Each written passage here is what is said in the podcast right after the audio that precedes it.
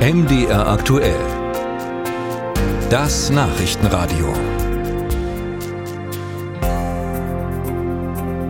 Die Inflation bewegt sich weiter auf einem sehr hohen Niveau. Immerhin muss man sagen, die Zinsen bei den Banken sind leicht gestiegen. Sparen lohnt sich also langsam wieder auf einem Sparbuch, einem Tagesgeldkonto oder oder oder. Nur die Inflation, die schlägt man damit nicht. Dafür bräuchte es eine höhere Rendite.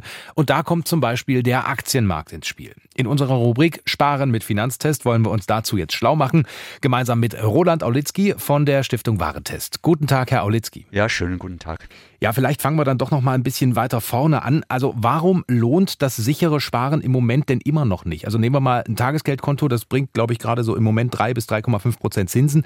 Das ist ja immerhin wesentlich mehr als noch vor gut anderthalb Jahren. Ja, genau. Also man kann es an der sogenannten Realrendite festmachen. Das ist die Rendite, die man jetzt mit einer Geldanlage erzielt und die in Beziehung zur Inflationsrate setzt und die ist halt immer noch deutlich negativ. Die drei oder dreieinhalb Prozent Zinsen sind schön, aber bei einer Inflationsrate von um die sechs Prozent hat man halt immer noch äh, das Problem, dass das Vermögen dahin schmilzt, wenn man das langfristig so macht. Stattdessen gibt es äh, tatsächlich Möglichkeiten, wie zum Beispiel den Aktienmarkt. Da sind höhere Renditen möglich. Trotzdem zucken hier wahrscheinlich so ein paar Leute zusammen, äh, weil Aktien, das ist was für Profis oder Zocker und da muss ich mich auskennen. Können Sie denen die Angst so ein bisschen nehmen? Also mit sogenannten ETF, das sind börsengehandelte Indexfonds, kann man das Problem, dass äh, man Experte sein sollte, um auf den Aktienmärkten mitzumischen, ein Stück weit ausräumen. Also das Risiko kann man nicht ganz wegnehmen, aber man hat zumindest nicht mehr das Problem, dass man auf die falschen Aktien setzt und dass man äh, möglicherweise sich verzockt oder solche Dinge. Das äh, passiert mit ETF auf Weltindizes dann nicht, sondern man ist tatsächlich an der ganz normalen Entwicklung beteiligt und die war halt in der Vergangenheit langfristig gesehen immer positiv und wir gehen davon aus, dass sich das auch in Zukunft nicht grundlegend ändern wird. Was sind denn Ihrer Expertise nach die größten Vorteile am ETF-Sparen? Ja, das eine ist, dass es ein Stück weit berechenbarer ist als eine sag mal, anarchische Aktienanlage, wo man sich halt Einzeltitel aussucht. Denn man setzt auf einen Index und dieser Index wird auch gepflegt. Die äh, Aktien, die sich darin befinden, werden regelmäßig angepasst und man hat also nicht das Problem, dass man äh, halt so eine Unberechenbarkeit reinkriegt. Vor allen Dingen sind ETF aber kostengünstig. Also es ist eine sehr preiswerte Möglichkeit, um in den Aktienmarkt reinzugehen.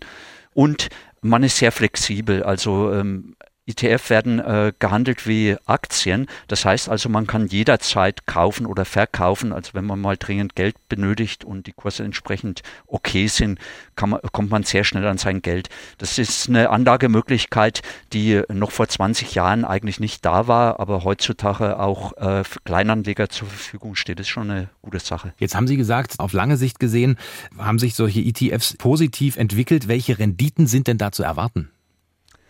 Also man weiß nicht genau natürlich, was die Zukunft bringt. In der Vergangenheit hat man äh, deutlich mehr als sieben Prozent pro Jahr damit erzielt. Äh, in guten Phasen auch schon mal acht oder neun Prozent. Also es kommt darauf an, welcher Zeitraum das ist. Man muss äh, genug Zeit mitbringen und man sollte nur Geld investieren, das man nicht kurzfristig benötigt.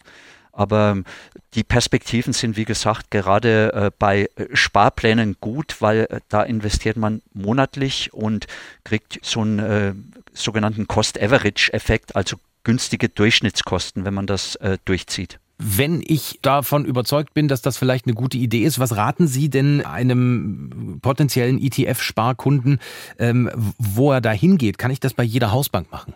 Nee, das ist ein Problem. Also viele Filialbanken, Sparkassen, Volksbanken, die bieten das entweder nur sporadisch oder gar nicht an. Normalerweise muss man zu einer Direktbank ins Netz gehen diese etablierten Direktbanken gibt es ja seit Jahrzehnten mittlerweile auch. Es gibt aber auch sogenannte Neo-Broker, das ist, äh, die sind relativ neu, sowas wie Trade Republic zum Beispiel. Und dort hat man den Vorteil, dass man die Sparpläne sogar komplett kostenlos abschließen kann. Also man hat äh, für den Kauf der ETF-Anteile überhaupt keine Kosten ist. Sehr günstig und ist nicht nur für junge Leute, sondern so ein Online-Depot zu eröffnen ist jetzt nichts, was man nicht hinbekommen könnte. Das also so ein paar Informationen und Hinweise für Sie, wenn Sie überlegen, Ihr Geld möglichst sinnvoll zu vermehren. Bei einer Inflationsrate von aktuell 6,4 Prozent ist das ja gar nicht so einfach. Ein ETF-Sparplan könnte da aber eine geeignete Möglichkeit darstellen, sagt Roland Aulitzky von der Stiftung Warentest.